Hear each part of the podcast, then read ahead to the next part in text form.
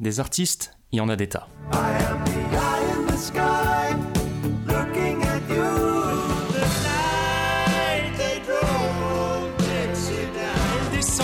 de la montagne sur un chariot chargé de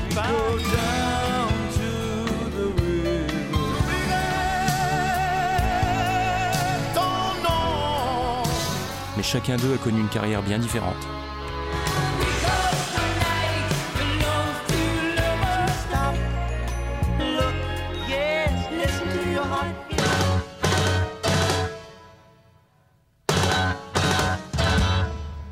Il est peut-être temps d'en reparler un peu.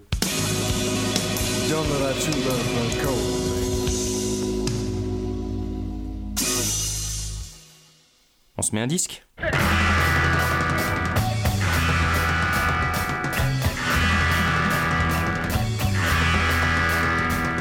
Non, madame, moi je vais jamais au cinéma.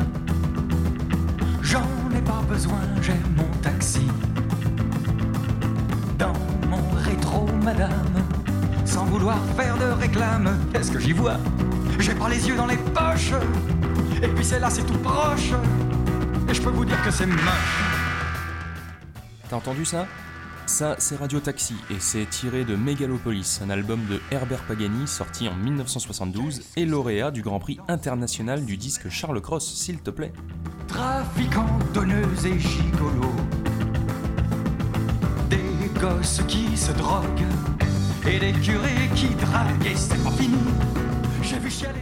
Alors, Herbert Pagani, faut avouer qu'aujourd'hui, plus grand monde connaît son nom. Il a surtout officié dans les années 60-70 et durant une période assez courte quand on y regarde. Il a à son actif 7 albums studio et plusieurs 45 tours. D'ailleurs, jusqu'en 71, il va surtout chanter en italien. C'est qu'à partir de cette année-là qu'il va commencer à enregistrer en français. Et c'est marrant parce que son tout premier 45 tours date de 65 et il s'appelle Pagani Cantabrelle. Dessus, il y a une reprise du plat pays et du moribond en italien.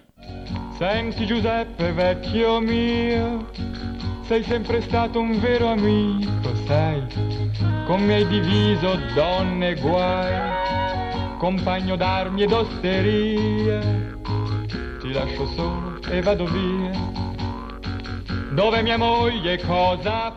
En vrai, c'est difficile de retracer avec précision son parcours parce que on a assez peu d'infos sur sa vie et peu d'images d'archives ou d'interviews à se mettre sous la dent. Ce qu'on sait, c'est que Pagani, c'est une sorte d'enfant du monde, quoi. Il est né en 1944 d'une famille juive en Libye, mais lui et sa famille sont expulsés du pays quand il a 8 ans, et il va vivre tour à tour en France, en Allemagne et en Italie. Comme tu as dû le comprendre, c'est là-bas et durant les années 60 qu'il va mettre pour la première fois un pied dans le monde de la chanson, en commençant d'abord à traduire en italien des chansons françaises pour les faire connaître à nos cousins transalpins. Il va donc traduire du Brel, mais aussi du Polnareff, du Mouloudji, du Ferré, du Barbara, etc. Puis on va lui proposer de présenter sa propre émission sur Radio Monte Carlo, ou plus précisément sa branche italienne qui diffusait dans le nord du pays. Il accepte, mais à condition qu'on le laisse diffuser un de ses disques par émission, puisque la radio officielle italienne les censurait à l'époque. Oui, parce que le mec se positionne clairement à gauche. Il est proche de Mitterrand et va même écrire une chanson pour le Parti Socialiste en France. En plus de ça, il se bat ardemment contre le racisme et l'antisémitisme. Il milite énormément pour la cause juive et Israël, et ça se sent bien avec certaines de ses chansons, comme L'Étoile d'Or par exemple. Mais il va atteindre un pic dans son engagement en 75 avec un titre qui s'appelle Plaidoyer pour ma terre. C'est un texte qu'il a écrit en réaction à l'adoption par l'ONU d'une résolution qui assimilait le sionisme à une forme de racisme, ce qui va pas mal le fâcher. L'antisémite de droite reproche aux juifs d'avoir fait la révolution bolchevique. C'est vrai. Il y en avait beaucoup en 1917. L'antisémite de gauche reproche aux juifs d'être les géants du capitalisme. C'est vrai. Il y a beaucoup de capitalistes juifs. La raison est simple. La culture, la religion, l'idée révolutionnaire d'un côté, les portefeuilles et les banques de l'autre, sont les seules valeurs transportables, les seules patries possibles pour ceux qui n'ont pas de patrie.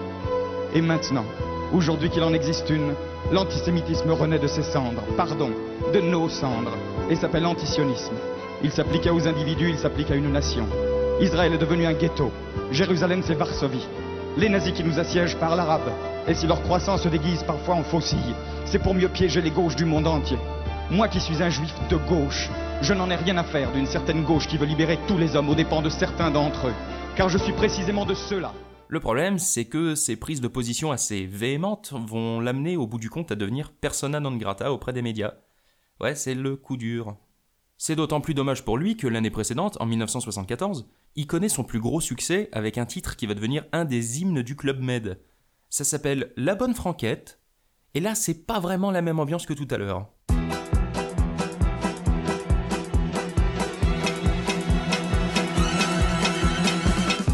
Allez chérie, sors tous les verres. Le vieux Chianti, les boîtes de bière. La grande soupière, les salamis. On verra pas passer la nuit. Hey Ce soir, on Son dernier album sort en 76. Après ça, il va se retirer du monde de la chanson et s'occuper autrement. Parce que le gars a de quoi s'occuper. hein. En plus d'être chanteur et auteur, il est également peintre, sculpteur et écrivain. Rien que ça. Il va même sortir un bouquin nommé Préhistoire d'amour. Si tu rajoutes aussi le fait qu'il est polyglotte, là, on peut dire que t'as le combo parfait, quoi. Finalement, il enregistre un dernier single en 82 qui s'appelle Le Grand Pardon, mais à ce moment-là, le grand public le considère déjà un peu comme un revenant et la chanson va connaître qu'un écho très mineur, ce qui va le décider à s'éloigner à nouveau du monde du spectacle. Malheureusement, son histoire finit mal puisqu'il meurt le 16 août 88 à Palm Springs, en Californie, d'une leucémie foudroyante, laissant un nouveau roman inachevé qui sera quand même publié plusieurs années après sa mort. Ouais, c'est mal foutu la vie quand même.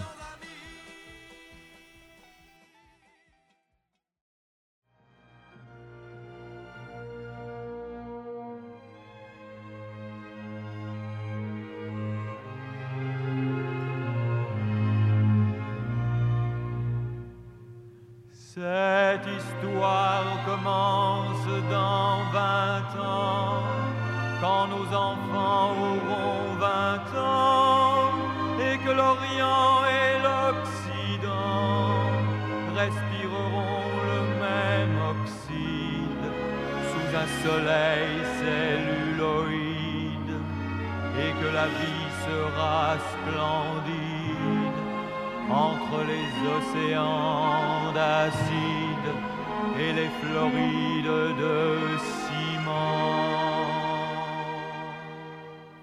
Mais on va revenir sur Megalopolis. C'est par les mots que tu viens d'entendre que le disque commence, et je vais directement te donner deux infos essentielles. De 1, c'est en fait une comédie musicale, et de 2, sans Megalopolis, pas de Starmania de Michel Berger et Luc Plamondon. Oui, je sais, c'est un peu putaclic comme phrase, si je puis dire, mais apparemment, c'est Plamondon lui-même qui a avoué que sans Megalopolis, il aurait pas osé se lancer dans Starmania. Alors, bon. En tout cas, il y a des pistes qui poussent à le croire vraiment.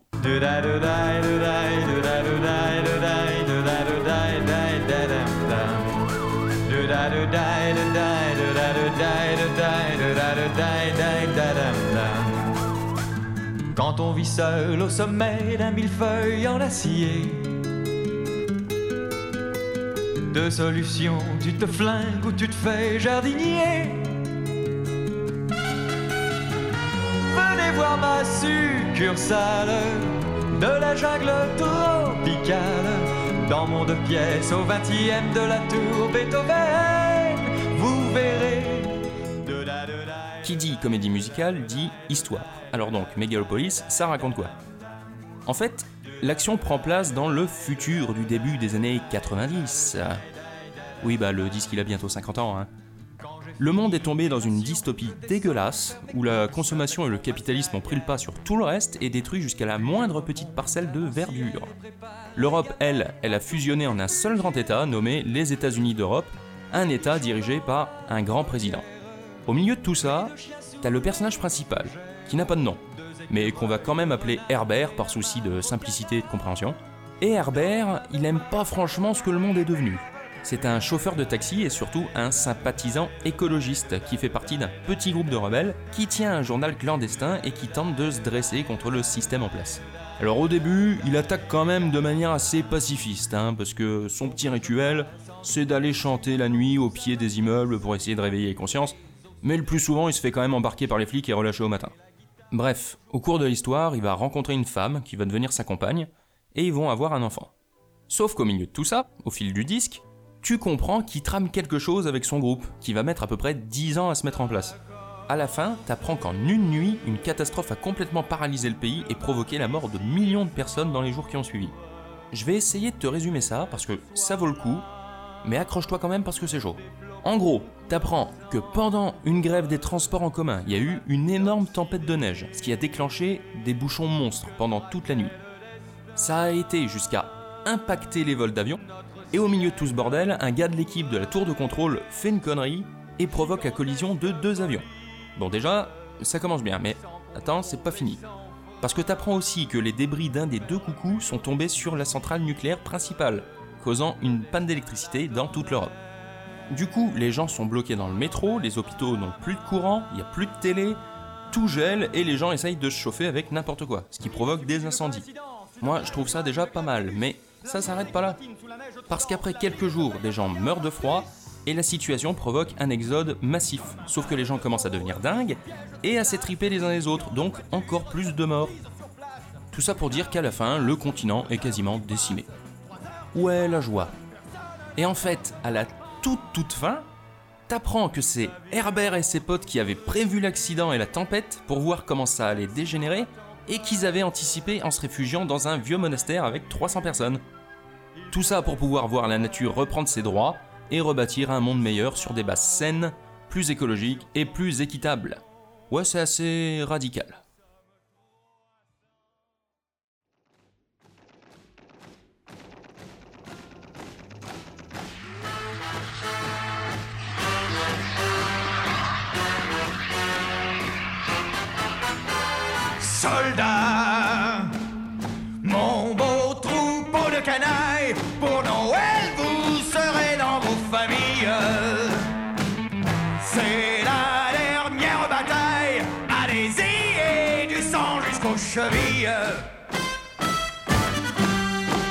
Au nom de notre drapeau.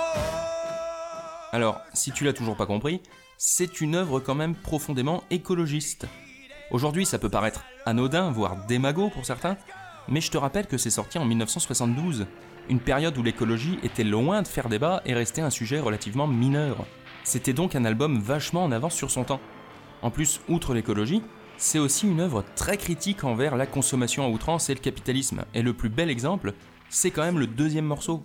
Enfin, euh, morceau euh, si je puis dire, parce que en fait c'est un discours de 7 minutes du président des USA d'Europe, joué par un acteur avec un aplomb digne des meilleures fictions radiophoniques, saga MP3 ou séries sans images. Toi-même tu connais les bails. Le président appelle les gens consommateurs consommatrices, il t'annonce qu'il va recouvrir les fleuves de béton pour en faire des autofleuves, et utiliser la Lune comme poubelle en y envoyant tous les déchets, entre autres. Ajoute à ça que le discours est régulièrement entrecoupé de coupures pub, et là t'as le combo ultime du parfait capitalisme poussé à son paroxysme. Il faut arracher les espaces improductifs à cette conception rétrograde de l'esthétisme écologique d'une collectivité marginale que nous saurons briser jusque dans ses structures les plus secrètes. Nous forcerons groupes, syndicats et partis à respirer selon nos normes politiques. Et notre gouvernement est en mesure de vous promettre pour demain un abaissement conséquent de l'ordre de 15% sur la taxe de la consommation de l'air potable. Respirez en couleur Fini les vieux masques à gaz de papa Les nouveaux masques à gaz colibri sont sortis. Si légers, si petits, à rayures, à carreaux, à fleurs. Les Ils sont en vente dans tous les mégalopolis prix. Avec les masques à gaz colibri, vous aurez un succès dans les embouteillages Toutes les chansons sont chantées par Paganini lui-même. C'est le seul personnage à donner de la voix, hormis dans un seul titre où il chante avec l'enfant qui joue son fils. Tous les autres personnages, ils n'apparaissent que durant les parties acting. Et c'est bien d'avoir ces moments joués disponibles sur l'album car ils sont tout aussi importants que les chansons en elles-mêmes. Ils permettent de donner la cohérence de l'ensemble. Et je suis pas sûr que toutes les versions disques des diverses comédies musicales les mettent à disposition. En tout cas, j'en ai deux trois en tête où c'est pas le cas. C'est même ces moments avec les acteurs qui permettent le plus souvent de bien avancer dans l'histoire. Les chansons, elles, elles s'attardent plus sur un sentiment ou un moment précis de l'intrigue, et ça peut être tout et n'importe quoi. Par exemple, une simple douche en couple. C'est même un des titres que je préfère. Oh, je vais te faire couler un bain. Ou tu veux prendre une douche? Mais ça, c'est une idée, dis. On va prendre une douche. Comment ça, on? Bah non, toi et moi, on l'a jamais fait, on peut le faire, non Ouais, mais alors on va mettre une serviette sur le canari. Parce qu'il est vierge. D'accord.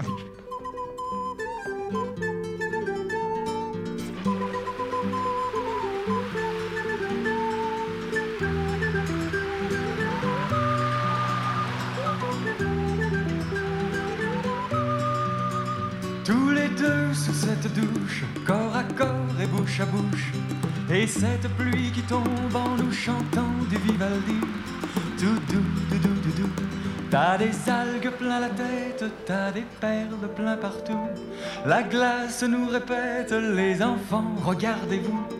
Nous sommes la jeunesse et la beauté. Faudrait poser pour des publicités. De la mousse en avalanche qui ruisselle sur tes hanches. Et les fruits de tes dimanches qui mûrissent sous mes doigts. Mûrissent sous mes doigts. Non, non, non. Non, non, non, non. Non, non, non, non, non. C'est bien trop chouette. Belle comme un ange avec tes fringues de soleil.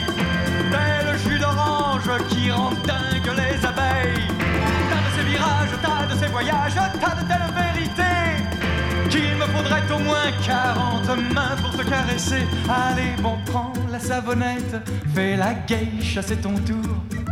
Frotte ton poète avec un maximum d'amour. Nous sommes la jeunesse et la beauté, bien mieux que toute leur publicité. Vivaldi, on peut l'éteindre, ma jolie, t'as rien à craindre. L'amour est un poème qu'on peut même écrire debout. Fais gaffe à pas glisser. Non, non, non. Non, non, non, non. Non, non, non, non, non. C'est bien trop chouette. Non. Non, non, non, non. Non, non, non, non, non. C'est bien trop chouette.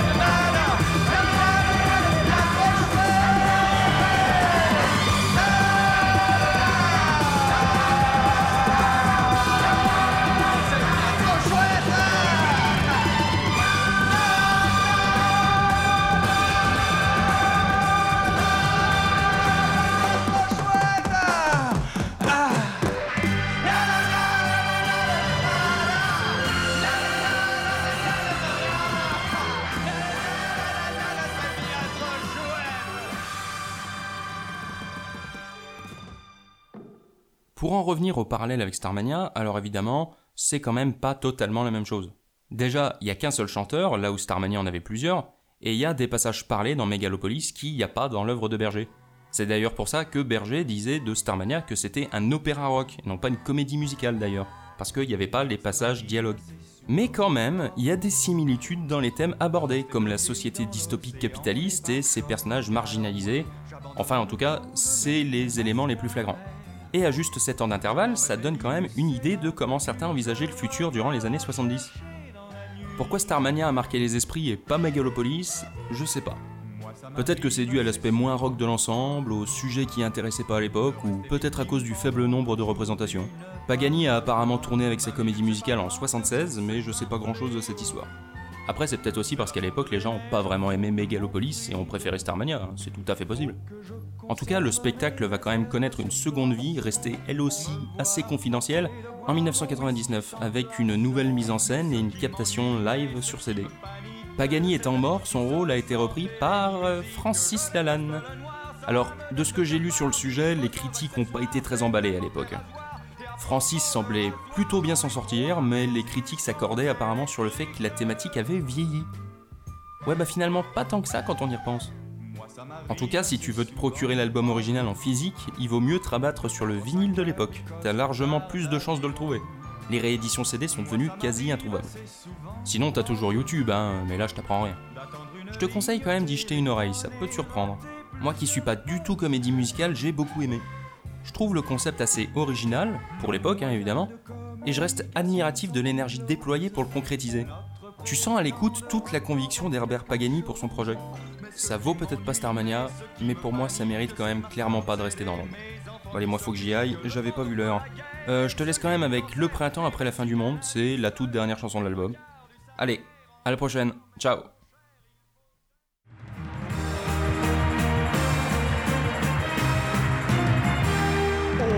printemps d'après la fin du